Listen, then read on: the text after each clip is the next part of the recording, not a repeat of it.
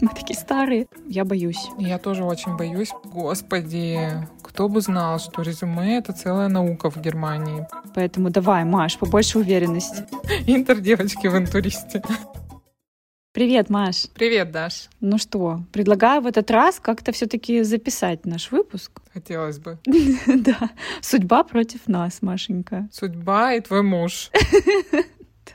Буквально вчера мы с Машей два раза пытались записать этот выпуск. Один раз даже записали, будем честными. Он получился классный, mm-hmm. веселый, и все нам понравилось, кроме того момента, что когда мы должны были все сохранить, оказалось, что у нас половина выпуска не записалась. Вот. Да. Ну ладно. И мы даже не расстроились, ну чуть-чуть, если только. А потом решили, что ну была не была, запишем еще один. И где-то, опять же, на середине выпуска к нам залезла моя дочь и сказала, что все, харе, мать, заниматься я, ерундой. Я вам давала время, у вас нет права на ошибку. Я пришла. Да, ну так вот, поэтому будем надеяться, что в этот раз ничего не случится кардинального, и вы в среду услышите нас. Может быть, с плохим монтажом.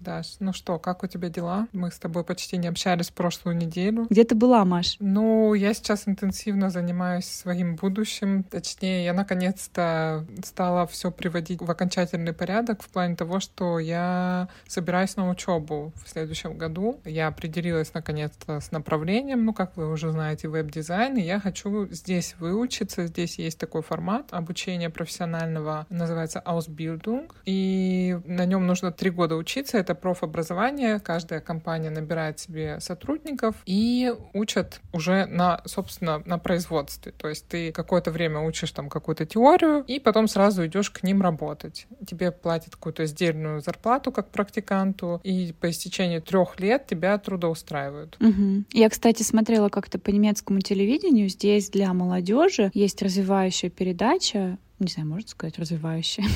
Или только для дошкольников она развивающая. Типа того. Улица Аусбильдунг. Эм, и там как раз каждую передачу показывают про разные профессии, про то, куда ты можешь пойти учиться, чему там тебя будут обучать, как это все проходит. Это очень круто. Я, кстати, когда смотрела, удивлялась, почему у нас на телевидении перестали показывать, да, вот такие именно программы, помогающие подросткам, детям. До 16 и старше. Ну да, типа того. Но вообще вообще все вот эти классные передачи пропали, согласись? Ну, видимо, э, дети ушли с телевизора. Э, ну, кстати, да, они ушли в интернет. Ну ладно, очень грустно эта нота. Мы такие старые. Ну ладно, Маш, расскажи, пожалуйста, как это все проходит, потому что мне тоже это интересно, потому что, скорее всего, это предстоит и мне. Я боюсь. Я тоже очень боюсь. Меня вообще дико стрессует вся эта история. Я не... вчера отправила в несколько компаний свои документы, и Тоби мне говорит, наконец-то мы это сделали сделали, как классно. Теперь они тебе будут звонить или писать. Ты хочешь, чтобы они тебе ответили? Я такая, нет.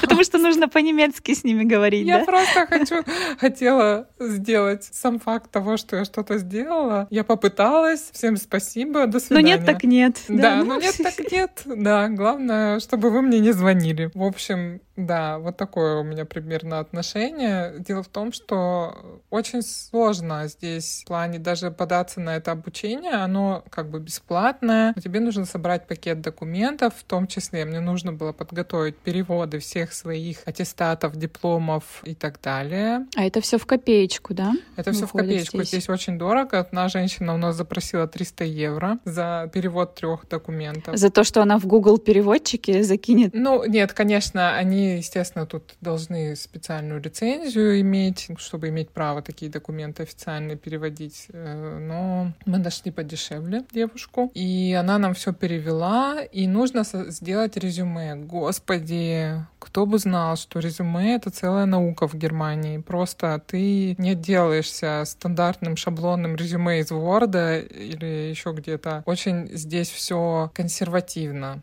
скажем так, потому что нужно сдать все стандарты, все требования, что означает, если ты написал не в той формулировке, это сразу видит любой немец, даже не то, что там отдел HR где-то в компании, но, как показывает мой опыт, когда я составила свое резюме, мне несколько человек его посмотрели, им сразу бросаются в глаза какие-то вещи, которых я даже не задумывалась. И причем они все почему-то об этих вещах откуда-то знают. Ну, все устраивались когда-то на обучение. Да. Мы, кстати, обсуждали с моим мужем этот вопрос, и он у меня не чистокровный немец, он у меня русский немец, который переехал в детстве сюда по программе возвращения вот коренных немцев на свою родную землю. И поэтому он размышляет немножко не так, как коренные немцы, да, они, он не придирается там каждой запятой, а, не, пос, не посматривает каждый раз, довольно ли абзацев и так далее, но он мне сказал, что да, когда ты отправляешь э, вот это резюме, то, получается, тебе нужно проскочить через HR, а HR, они надрессированы, скажем так, на то, чтобы находить вот эти ошибки, и для работодателя, получается, вот это ключевое, насколько ты хочешь попасть к ним на работу, скажем так, да, ну или на uh-huh. учебу в данном случае. И получается, если ты там а, через пень-колоду это сделал, то они о тебе тоже как о личности думают, что ты вроде как вот такой вот э, необязательный. Ну, честно, я вот э, проверила даже, у нас зашел спор с мужем, когда мы делали это резюме, и он уже там какой-то, ну просто мне показалось, что это вот уже too much. Он мне говорит, вот здесь адрес компании, в которую ты отправляешь, он должен стоять правее, по-моему, он сказал. И я говорю, господи, ну не до такой же степени, это что, ты просто вот сейчас, мне кажется, придумал, что он должен стоять правее, и поэтому я должна сейчас в очередной раз корректировать свое резюме, и он говорит, ну окей, хорошо. Я говорю, давай мы отошлем кому-то, кто посмотрит вот э, беспристрастно и скажет. И мы отсылаем его брату, и брат говорит, адрес компании должен стоять правее. Так, но это не беспристрастно, они из одной семьи, их да, учили ставить правее. Возможно, да, ну да, может быть. Но мы отправили еще его другу, который тоже посмотрел с женой, и они тоже скажут, что адрес компании должен стоять правее. Причем мы не ставили такой вопрос, типа, где должен стоять адрес компании. Мы просто отправили и говорим, что нужно переделать, как вы думаете. И вот каждый ответил вот про этот чертов адрес, и я поняла, что это, наверное, все-таки важно здесь, потому что, наверное, это также бросится в глаза работодателю. Он скажет сразу, господи, какая ты безалаберная, взяла 3 миллиметра, не, не додвинула этот адрес компании. Но на самом деле, может быть, я не знаю, когда уже начнется весь сам процесс, и я скажу, насколько это важно или там не важно, но сейчас сложно об этом судить, потому что я только со слов каких-то знакомых это все знаю. Мне кажется, конечно, они делают скидку на то, что ты, блин, иностранец. Да-да, я только хотела сказать. То, елки-палки, вы мне сейчас, ну, скорректируете идеальное резюме с идеальным немецким, а потом приду я на собеседование. А где? А где Мария? Она что, заболела? Она а, сегодня не а придет? А где женщина, которая составила идеальное грамматическое резюме? И поэтому, мне кажется, это тоже, ну, небольшая такая лицемерная история, потому что понятно, что а, мне помогали его делать, и что я не совсем, но опять же, видно, что я старалась за то. И, э, конечно, такие требования, наверное, не совсем соответствуют а, каким-то э, современным компаниям, которые, может быть, не совсем там консервативные, а работают в каких-то там современных направлениях, да, особенно если это сфера там какого-то креатива, в которую я хочу устраиваться. Надеюсь, что Так они... там, наоборот, тебе нужно, знаешь, так понакидать слова на, на листике разными цветами, разными я шрифтами. Хотела, я э, ну, сказала, и Тоби сначала поддержала эту идею, что я хочу сделать э, резюме в программе Canva. То есть не на стандартном там белом листке, а с каким-то вот дизайном, типа. Но у него просто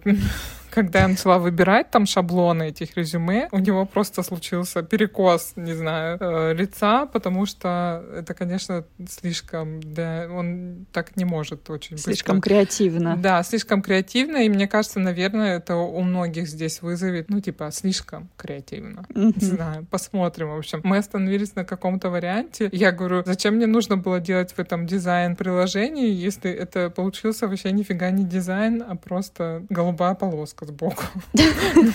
Что? Зато какая голубая. Но это уже как бы типа очень сильно сильный шаг вперед, в отличие от стандартных резюме в Германии. Маш, ну я еще видела в твоих сторис, что ты делала фотосессию для а, резюме. Для меня это, конечно, вообще шок. Да, для меня тоже, потому что обычно я прикрепляла какую-то фотку, которая осталась от подачи на визу, например, или просто фото. Купальники из отпуска.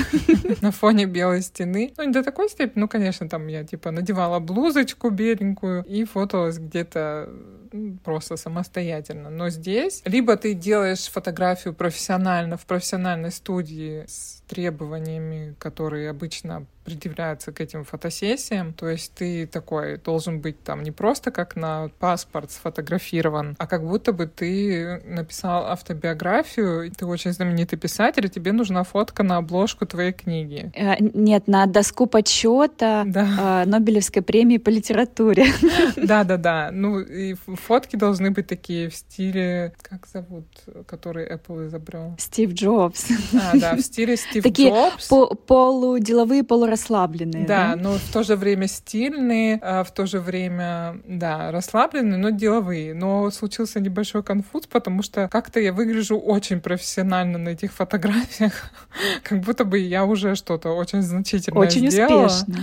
Да, и меня Forbes выбрал женщиной года, и поэтому мне делают такую фотосессию. В общем, такое тоже непривычная для меня, непривычная история. Притом здесь постепенно набирает обороты такая тенденция, что вообще отменится рано или поздно фотографии на резюме того, чтобы не было предвзятости при выборе кандидата, опираясь на его внешность. Если, например, внешность не очень выигрышная, то чтобы работодатель не отсеивал таких людей и не выбирал по внешности, например, там какой-нибудь какой-нибудь директор не, вы, не выбирал себе секретаршу. Представляешь, директор э, говорит своему HR, «Э, мне нужен, нужна помощница, да, там описывает ее данные, да. а к нему приходит такой 60-летний э, дедушка. Ну да, да. И ну говорит, да, вот, чтобы эти я люди, буду вашим помощником. У, у этих людей были шансы. Я знаю, что, например, в США уже давно такая тенденция, ну, не тенденция, а точнее так принято, что не размещается фотография на резюме и даже год рождения, чтобы, опять же, не было дискриминации. Потом, когда я разместила сторис у себя, моя знакомая из Канады написала, что у них такая же история с фотографиями. И здесь, в общем, движется к тому же, но пока еще это все не общепринято, мы все-таки решили сделать фотосессию, чтобы как-то, э, если половина будет с фотографиями, половина нет, то чтобы моя была с фотографией. Мы как-то на себя обратили внимание. Ну да, мы. все правильно. Я так говорю, как, знаешь, как э, мамы маленьких детей, которые говорят, мы уже научились говорить букву «Р». Я так говорю про себя и своего мужа. Мы уже сходили на горшок. Да, да, да. Ну вот, поэтому, но мы действительно, э, Тоби мне очень помогает, ничего не скажу. Он, конечно, полностью включился в эту историю, потому что я, меня просто сковывает от страха, и я не могу вообще ничего соображать. Мне сложно, когда я представляю, как это будет развиваться, и у меня начинается ступор, прокрастинация и все остальное. Поэтому, конечно, он взял меня типа за плечи встряхнул и сказал, все, садись, делаем вместе, давай, все. Ну, я тебя хочу разочаровать, Машенька. Это был самый легкий этап, наверное, потому что в будущем тебя ждет собеседование, на которое тебя, наверное, Тоби не будет провожать. Это ужасно. И не будет там с тобой сидеть, поэтому нужно готовиться к худшему. Да, я, нет, я готовлюсь к худшему. Я готовлюсь к тому, что мне будут отказывать, потому что, чтобы это морально Нет, выдержать. нет, ты так не готовься. К худшему я имею в виду виду, что будет сложно, но не обязательно провально. Потому mm, что да. я, например, я сейчас учусь на курсах да, немецкого, и ты недавно только закончила их. Могу сказать одно. Не все мигранты, которые переезжают сюда на работу, по воссоединению семьи, по каким угодно причинам, они как бы все супер интеллектуально крутые, скажем так. Mm-hmm. То есть я имею в виду, что ты не должна думать, что ты хуже всех. Очень часто немцы, они достаточно понимающе относятся к мигрантам, да, то есть им как-то дают какую-то mm-hmm. скидку. У меня муж э, очень часто приводил примеры своих коллег, которые там приехали из Индии, откуда угодно, и они строят достаточно успешную карьеру, все у них классно, хорошая зарплата, и при этом они знают немецкий, не знаю, хуже меня, хотя я еще даже в булочной себя не совсем комфортно чувствую, но чтобы ты понимала, что это, это нормально, не нужно от себя требовать большего, чем другие. Да, я согласна, тут у меня такая небольшая дилемма, да, действительно можно без немецкого устроиться вообще без проблем, если у тебя хороший английский и есть какая-то уже у тебя профессиональный навык какой-то, который ты можешь тоже здесь нет, предложить. тоже нет, Маш. Ну, либо ты выбираешь какие-то, скажем так, профессии, которые, ну вот, для людей с низкой квалификацией, скажем так, или с низким знанием языка, которые обычно... С низкой социальной ответственностью.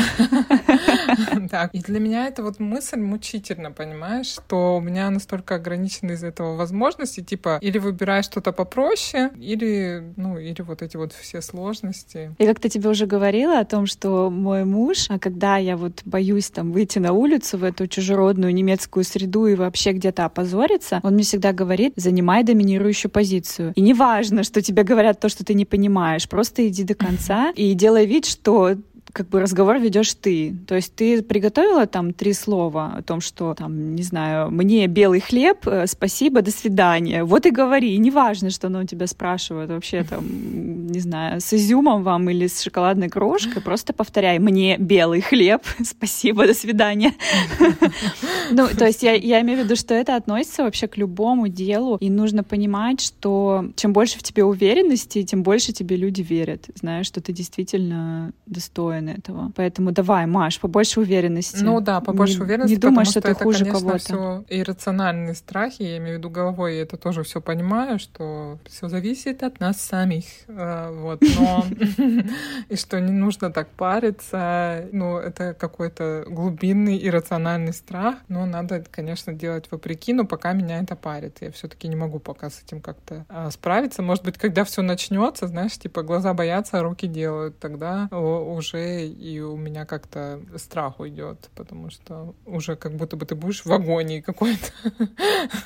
Потом ты будешь учить Тоби составлять резюме. Да, да, да.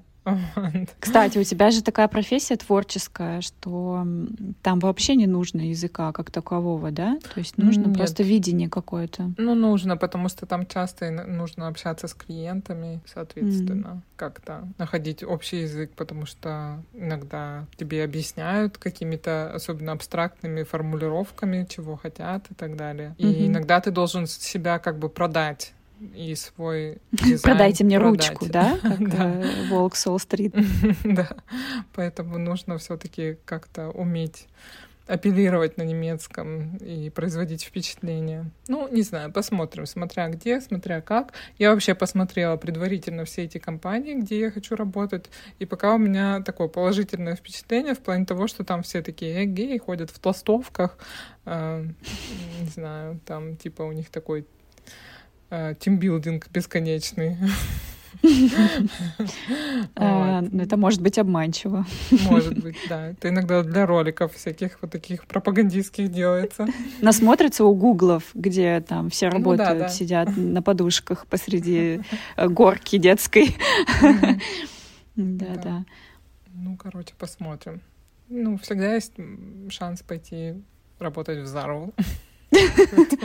Ну, кстати, кстати, по-моему, чтобы поработать э, работать продавцом, тоже нужно Ну, конечно, нет, я абсолютно не хочу там обесценивать людей, которые идут работать на обычные какие-то специальности и все такое. Но я к тому, что это изначально не мой выбор, и поэтому а, будет, э, то есть это скорее будет вынужденная мера для меня. Угу. Маш, быстрее просто рожай, все. У тебя столько Ой. будет э, домашних дел, все так будет Нет, прекрасно. Я не считаю, что это какая-то, как сказать, панацея, да, потому что, во-первых, э, ребенок когда-то вырастет, и тогда будет еще хуже, тогда я буду уже еще еще, еще старше, и все-таки мне хочется как-то реализоваться, кроме того, чтобы быть мамой, мне хочется еще как-то реализоваться в жизни. Ну вот, поэтому, наверное, я так переживаю. Угу. Угу. Вот. Это не переживай. Переживают, ну, не переживай. Расскажи ко мне про свои какие-то планы или что ты там думаешь? Или ты пока предпочитаешь окунуться полностью в материнство и... Я там, да я там как рыба в воде. Подумать об этом попозже. Или ты подумаешь об этом завтра. Да, да, как Скарлетт Ухара. Я даже боюсь думать, честно сказать. У меня абсолютно та же ситуация, что у тебя, ты об этом знаешь. Все дело в том, что когда ты переезжаешь в другую страну, я не имею в виду случаи, когда это было, скажем так, твоей мечтой, да? То есть я знаю людей, которые, например, мигрируют в другую страну самостоятельно да, они просто переезжают, как у меня, например, есть примеры, когда девчонки уезжали work and travel в Америку и там нелегально оставались, лишь бы вот не приезжать обратно в Россию, лишь бы вот остаться в этой, не знаю, американской мечте. Также у меня здесь на курсах сейчас есть э, люди, которые самостоятельно сюда переехали. Это было их решение, это было их, было их мечтой. И сейчас они вот, скажем так, роют землю, прорывают себе там рабочее место, они рвутся и все остальное. У нас нас с Машей ситуация несколько иная, да, то есть, ну, могу, наверное, сказать за нас обеих, что мы переехали, скажем так, не, не то, что не по собственной воле, да, Вынужденно. но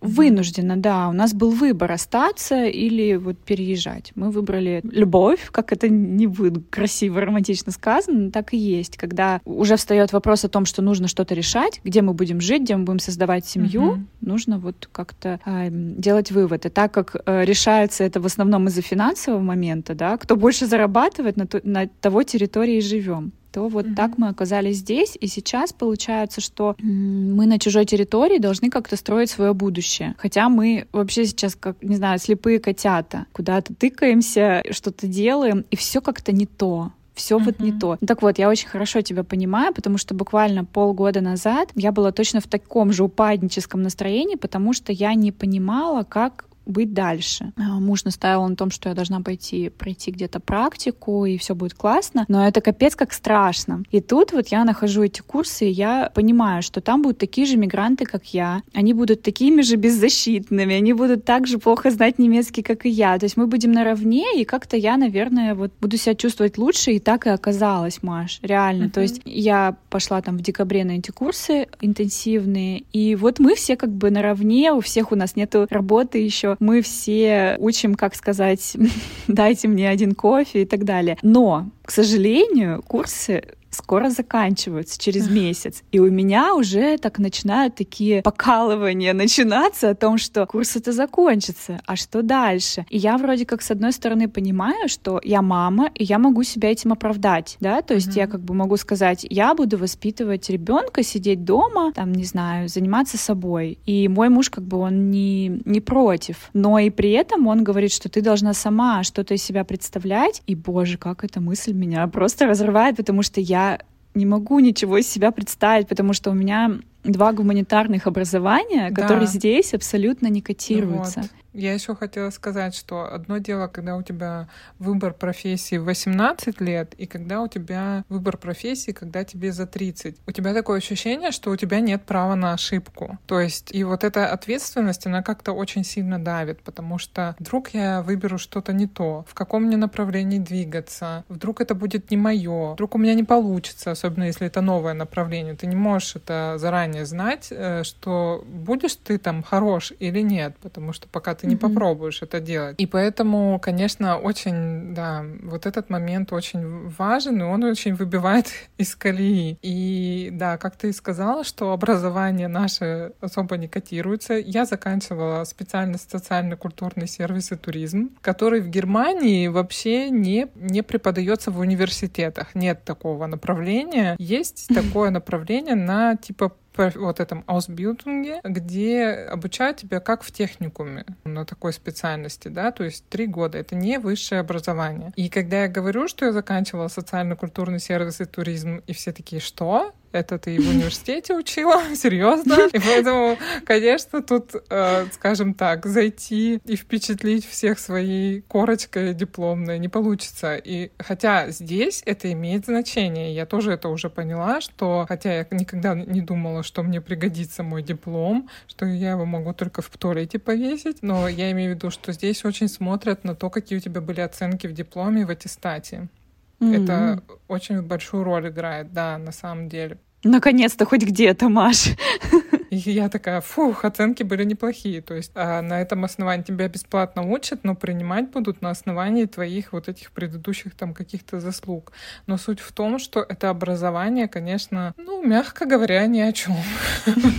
Потому что, да, что ты умеешь, да, что ты умеешь. Ну, здесь, тем более, что в моем случае туризм вообще загнулся а, окончательно и бесповоротно после пандемии. Сам туризм, вот как мы его учили, это очень очень абстрактно, очень абстрактно. В итоге ты не умеешь ничего. Ну, это, наверное, многие могут сказать, что... Политологи, например. Да. И мне пришлось даже здесь нужно к твоим документам прилагать такое мотивационное письмо, почему ты хочешь в эту фирму поступить на обучение. Ты должен объяснить и как бы показать, что насколько ты хочешь там у них работать и почему.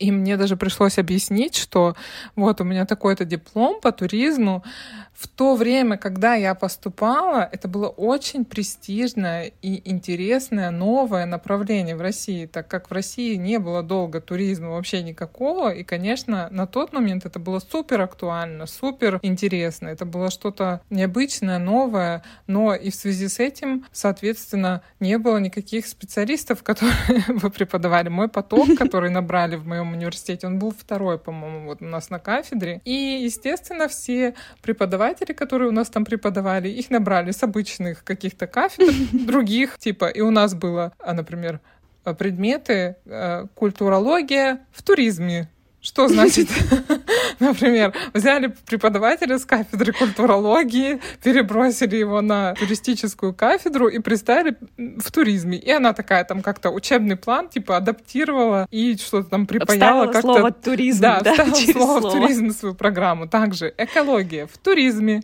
экономика в туризме. Ну, Представляешь, пять лет своей жизни ты отдала Конечно, мы, мы учились заполнять карточки гостя в гостиницах. Представляешь? Ну, то есть... Полгода, да? Семестр. Да, типа, какие карточки гостя? То есть это то, что они могли нам преподавать, да? Потому что на тот момент никто не знал, что нужно преподавать на такой э, кафедре, потому что был интурист до этого, единственный, и там заполняли карточки И интер-девочки. Да, интер-девочки в интуристе.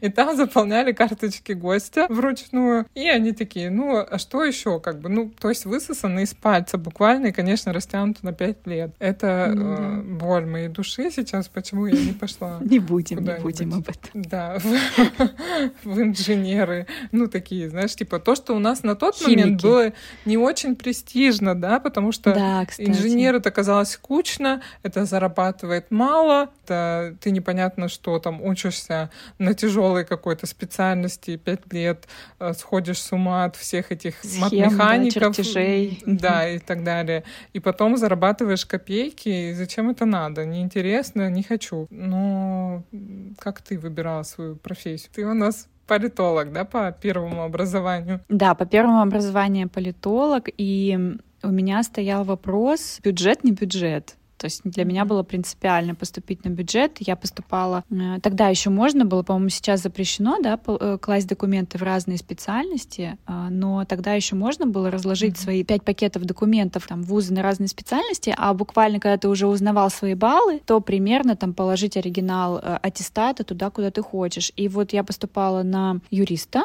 на государственное муниципальное управление, на индоведение, не знаю, есть такая вот э, специальность, это вообще, я не знаю, что в мою голову ударило, а, на политологию по просьбе моего папы, потому что он считал, что это будущее за этой профессией, и, по-моему, на архитектуру я еще подала, но на архитектуру я даже не закончила сдавать экзамены, потому что там нужно было рисунок, по-моему, делать, еще что-то. Я, когда уже пришла на сдачу, по-моему, чего, русского языка, по-моему, или литературы, там что-то такое было, то я уже посмотрела на своих конкурентов и поняла, что там там люди годами учились в художественной школе, у которых там мамы, папы архитектор, я поняла, что да, бюджет мне здесь не светит. Пока. Потом, значит, вот на это и инди... индоведение я не пошла, потому что папа мне сказал, ты что, с ума сошла? Какое вообще индиведение, индоведение, если там, я не знаю, кишечная палочка, она просто будет за тобой ходить. И даже если там добывают алмазы, mm-hmm. неважно, потому что я там пыталась его убедить, что это классно, изучать хинди и все такое. Ну вот, осталась юриспруденция и политология, и да, на юриспруденцию тоже были какие-то очень супер высокие баллы, я не проходила, пошла на политологию, где мне пообещали, что через полгода меня переведут на юриспруденцию. Mm-hmm. Угу. Хрен там плавал, но неважно.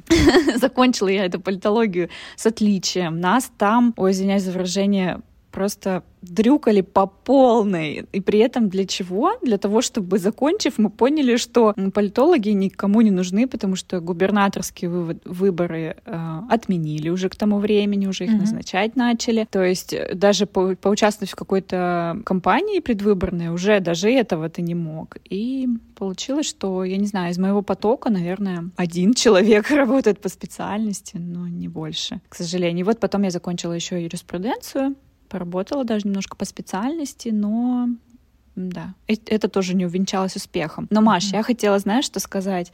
Что ты вначале сказала, вот, что нет права на ошибку. Когда тебе уже за 30, так и есть. Особенно здесь ты это остро ощущаешь. Потому что здесь на любую профессию, даже самую вообще элементарную, простую, ты должен три года отучиться. Для меня это просто, ну, три года моей жизни. И, например, через два года понять, что я не хочу работать в этой сфере. Для меня это просто вообще, да. ну, шок, честно сказать. Я понимаю, что я, например, могла бы пойти там, не знаю, продавцом работать. Потом я думаю, нет, продавец не то, да, например. Потом пойду mm-hmm. там булочную поработать, потом парикмахером, потом еще кем-то. Ну, как в России было бы, да, если бы вот стоял такой mm-hmm. вопрос. То здесь, да. получается, ты должен пойти три года отучиться, понять, что это не твое, потом опять идти на три года отучиться. Вот это для меня, конечно, ну, нонсенс. я согласна, это тоже меня коробит, из-за этого тоже меня стрессует, потому что вдруг я пойму, что я не тяну, например, элементарно эту учебу, а даже не то, что это э, мое призвание и так далее. Просто, может быть, у меня не получится, да, может быть, я там не очень умна для этого. Не создана. Не Просто создана, не создана да. для этого. Да но нужно что-то делать, потому что иначе можно сойти с ума, реально. Если ты не принял решение ну, стать домохозяйкой и посвятить себя чему-то другому, то, конечно, это очень давит.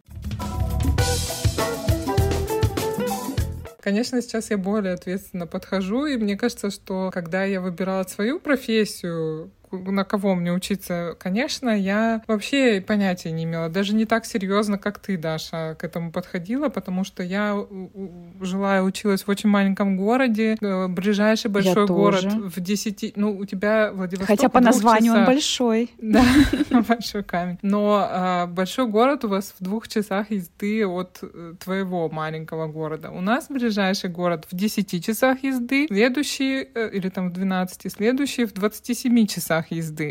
То есть то есть надо было хорошенько подумать. То, то есть, допустим, ехать, ехать и там в университетах как-то узнавать. Меня никто не повез бы туда, знаешь, там ходить, типа, узнавать по университетам, какие там есть специальности, как там есть день открытых дверей или как в университетах а, обычно. А, да, да, по-моему. Да, меня, конечно, никто не повез. Родители у меня особо тоже не вникали во все эти вопросы. Я сейчас понимаю, конечно, что если готовиться поступлению серьезно, может быть, там что-то выбор. А я такая была, а, что? Куда? Я еще в десятом классе перешла в новую школу, в девятом точнее, и поэтому у меня, ну, вообще расфокусировка была полная, и я вообще не готова, ну, точнее, не понимала, как, не представляла себе этот процесс. Кто-то уже, знаешь, там готовит детей там с пятого класса, натаскивают на какую-то определенную специальность, на поступление. Иди режь лягушек. Пойдешь да, в хирурги. у меня папа сказал, да закончить что-нибудь закончи, будешь все равно сидеть бумажки перебирать с 8 э, до 5. Что там женщине надо? Вот такое было отношение, что лишь бы что-то Был бы милый рядом. Да, я помню, я какие-то во время отпуска в Хабаровске я схватила какие-то буклеты, где-то я там увидела из какого-то университета. И все, это все, что у меня было про поступление. То есть никаких раньше не было ни интернет-сайтов, где можно было эту информацию ну, где-то взять. Я помню, что у нас какие-то мамы там летали с детьми в Москву даже, они ходили по этим там университетам и выбирали. Все так серьезно было. Со мной, конечно, все было намного проще. И вот у нас была одна э, выездная комиссия, которая делала вступительные экзамены у нас в городе. Вот у нас всегда был один политен хабаровский, который принимал вот так, ну, на выездной комиссии на поступление. А все остальное ты должен был ехать сам. А чтобы ехать сам, это, естественно, там надо где-то жить в том городе, mm-hmm. искать э, какие-то там не знаю, раньше не было ни Google Maps, ничего, самим искать эти университеты, куда-то ходить. У меня родители, они тоже, ну, особо не, как бы, не знали, как это все делать. Вот у нас приехала выездная комиссия в этот политен. Меня папа заставил пойти и сдавать туда экзамены, ну, типа, чтобы вот хоть куда-то поступить. Я вообще ничего не понимала. Там были, естественно, ну, это технический вуз. И нужно было сдавать математику, физику. Короче, единственное, на что у меня хватило баллов поступить, это специальность... Нет, химическая обработка древесины. Господи. И когда я понимаю, что в итоге я поступила на туризм, я понимаю, что это не самая пропащая специальность. Господи, как можно? Что учат э, пять лет в университете на специальности химическая обработка древесины? И когда я поняла, я увидела этот список, ну, на что мне хватает баллов, меня такое отчаяние взяло. Я... Я поняла, что я абсолютно не хочу... Ты сама древесина. Тратить свою жизнь на химическую обработку древесины. Ну, для девочки в 17 лет, конечно, такая перспектива, но она как минимум удручающая. Мне это казалось вообще, как у меня племянница сейчас говорит, когда ей надевают, одевают какое-то платье, она говорит, нет, ну так я буду не крутая. Мне тогда казалось, что, блин, так я буду не крутая, если я поступлю на такую какую-то странную специальность. Ну что, Маша, теперь ты чувствуешь себя крутой с туризмом своим? Да, с туризмом очень крутая я сижу. Поэтому... А так вот шла бы и обрабатывала здесь, потому что древесина во всех странах Кстати, вообще-то, да, может быть, это специально... И язык там учить не надо. Да, была бы более востребована сейчас. Я бы сейчас была узким специалистом в таком узком направлении. Сейчас бы меня, может, где-нибудь на завод бы тут с руками и ногами бы взяли обрабатывать древесину. Бобриха.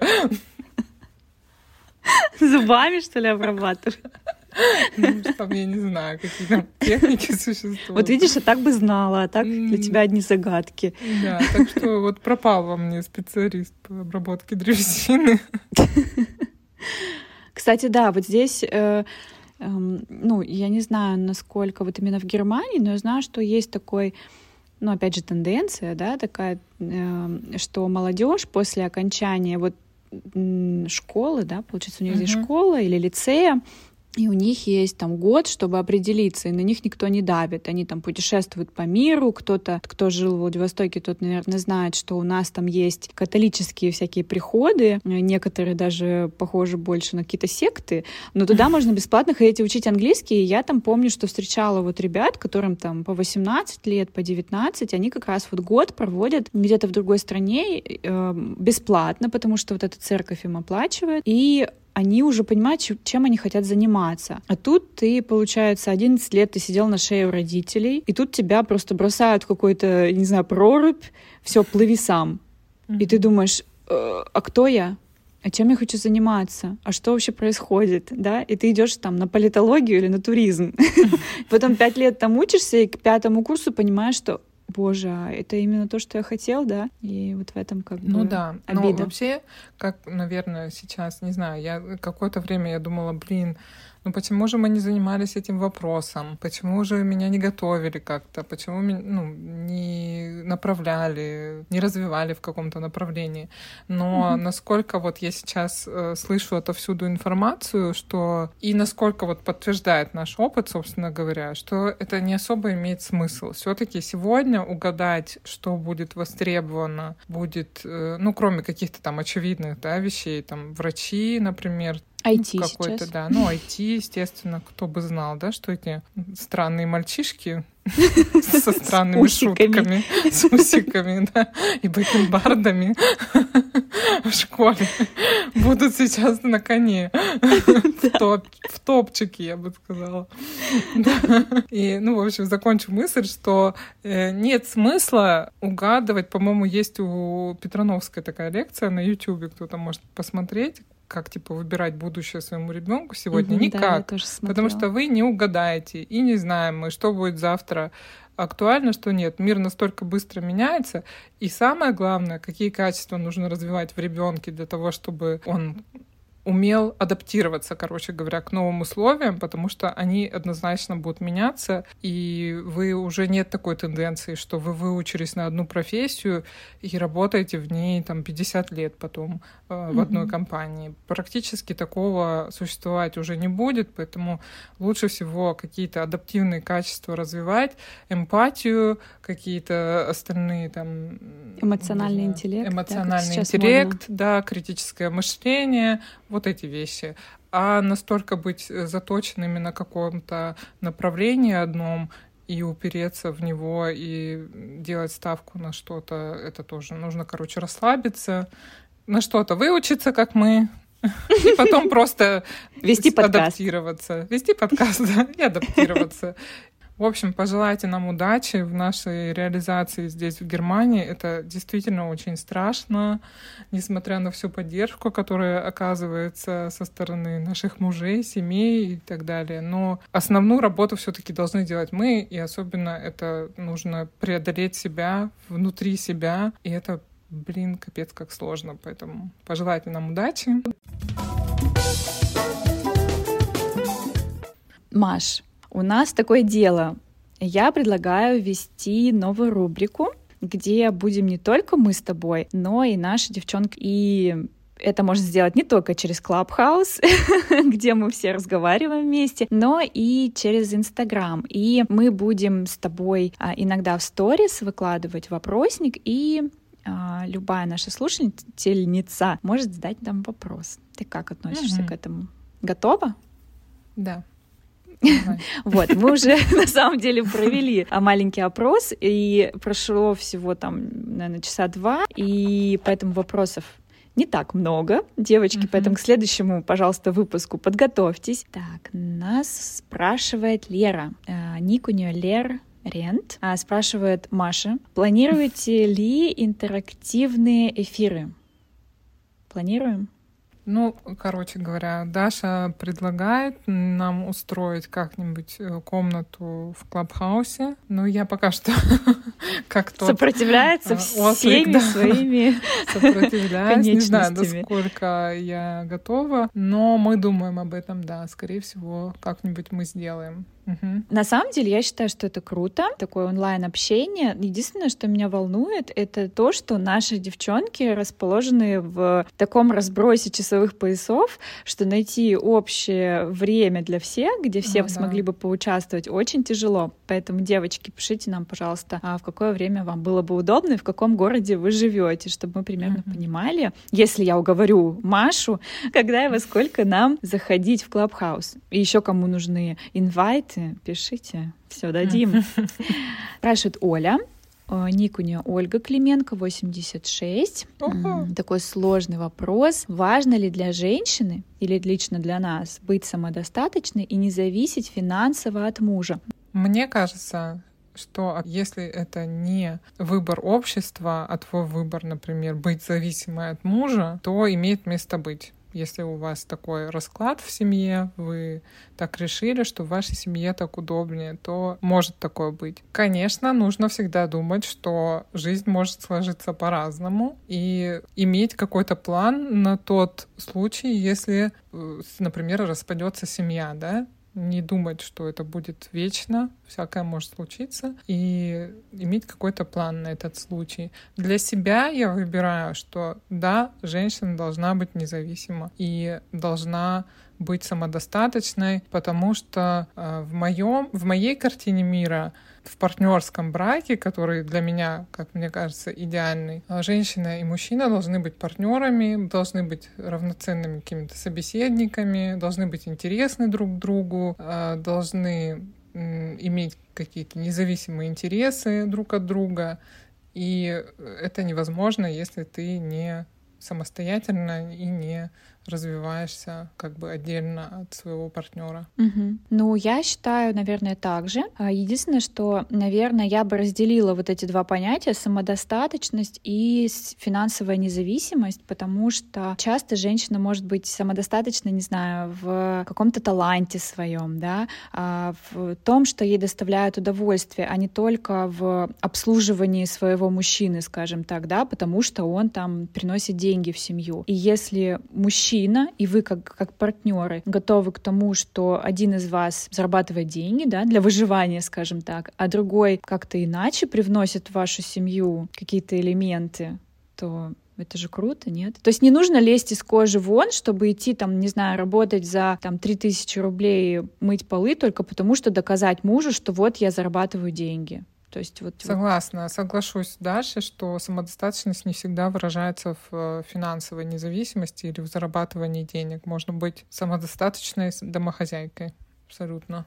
Оль, надеюсь, мы ответили на твой вопрос. Э, Юля у нас спрашивает Никуня Юлия Берникова. А, я знаю Юлю, кстати, Юля, спасибо тебе отдельно за такой вопрос. Такое ощущение, что у нас квиз тут по, по физике, потому что Юля спросила, что будет, когда человечество отправится на Марс. Я предлагаю ответить на этот вопрос Маше.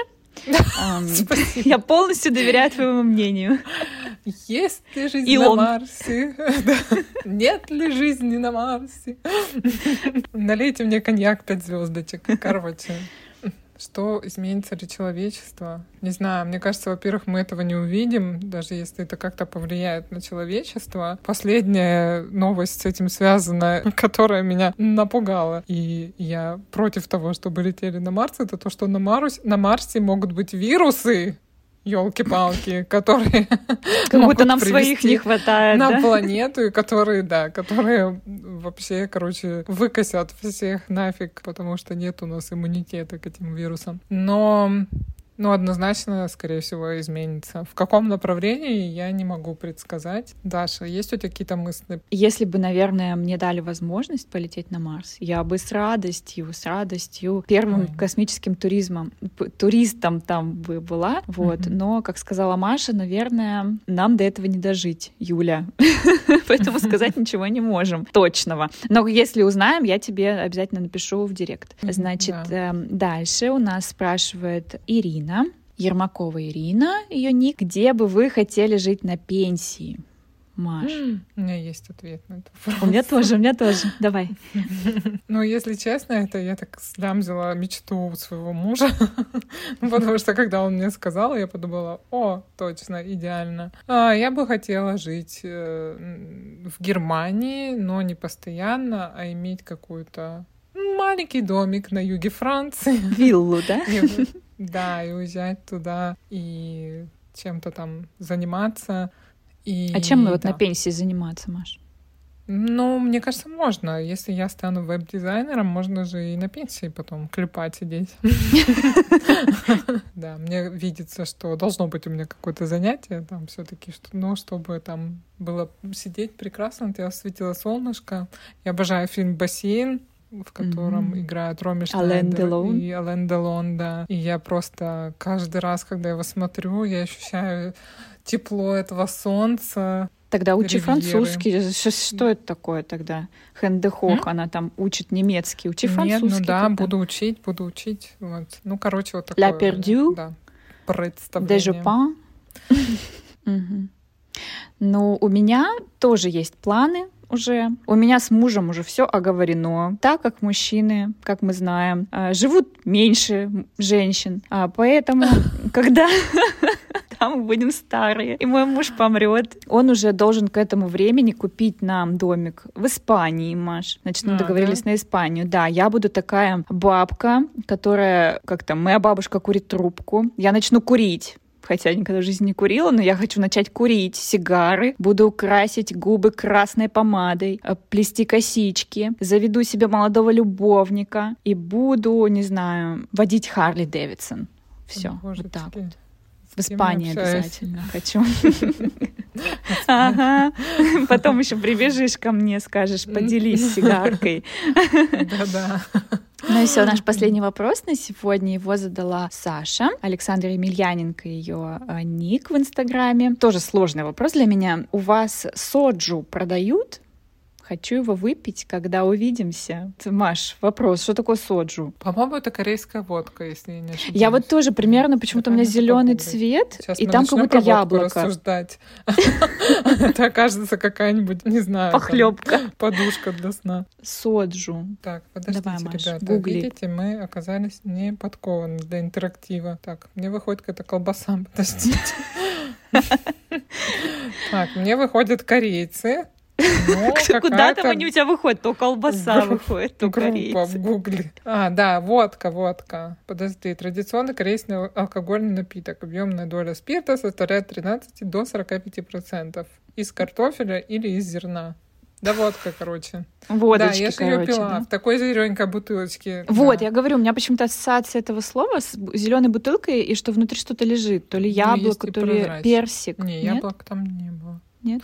Ну, короче, может, Ну, в да, общем, может, и есть. Сашенька, приезжай уже ради бога, будем пить все, что захочешь. Найдем мы твою Найдем. соджу тут. Не волнуйся. Уж чем напиться, так здесь есть чем. Да. Э, У нас Инстаграм, еще не забывайте, куда вы вот нам вопросики пишете и куда их можно писать в дальнейшем. Подкаст.дт. Заходите на него, пожалуйста. Комментируйте нам, высказывайте свое мнение, и мы вам всем ответим. И, возможно, какую-то тему, которую вы поднимете у нас там в комментариях, мы обсудим в следующих выпусках. Спасибо всем. Да, спасибо большое, что слушали нас до конца. А, Увидимся на следующей неделе. Всем пока-пока. Пока-пока. Чус! Tschüss.